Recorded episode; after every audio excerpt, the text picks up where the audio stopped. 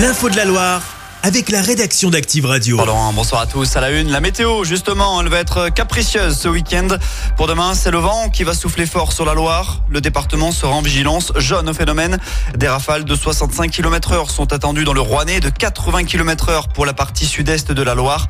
Et dimanche, c'est la neige qui va prendre le relais. De fortes chutes sont annoncées pour toute la partie sud du département. Si Météo France n'a pas encore planifié les vigilances pour la fin du week-end, la préfecture ligérienne redoute une alerte orange pour la neige et le verglas. Sur les routes, début d'un week-end de galère avec ce chassé-croisé des vacances de février. Dans notre région, c'est jaune dans le sens des départs aujourd'hui, mais c'est demain que ça se complique. Bison futé hisse le drapeau jaune dans le sens des retours. Par contre, c'est classé rouge côté départ en Auvergne-Rhône-Alpes. Il est notamment conseillé d'éviter la 43 entre Lyon et Modane de 7h à 19h.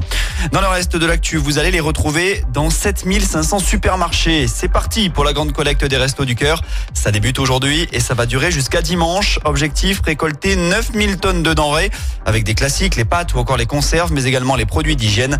Le contexte est très difficile. L'association a dû refuser 110 000 personnes cette année.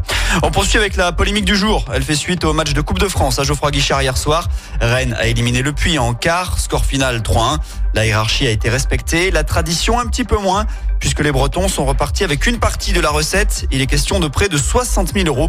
Dans un communiqué publié cet après-midi, le club breton se défend et explique que cette somme correspond aux frais liés à son déplacement à Saint-Etienne. En sport, mais côté terrain, cette fois, la SS se déplace dans la capitale pour défier le Paris FC demain. Coup d'envoi à 15h. Une heure plus tard en basket, cette fois, début de la partie entre Strasbourg et Rouen. Et enfin, à 20h, Saint-Chamond se rendra à Fos-Provence. Et puis eux ne fêteront jamais leur 18e anniversaire. Gabriel, Dion, Jack et Judith ne le savent pas encore, mais ils sont nés un jour bien particulier puisqu'ils ont pointé le bout de leur nez hier, un 29 février, et ils devront donc attendre la prochaine année bissextile, soit le 29 février 2028, pour souffler leur première bougie. Ils auront alors 4 ans. Chaque semaine, vous êtes plus de 146 000 à écouter Active uniquement dans la Loire.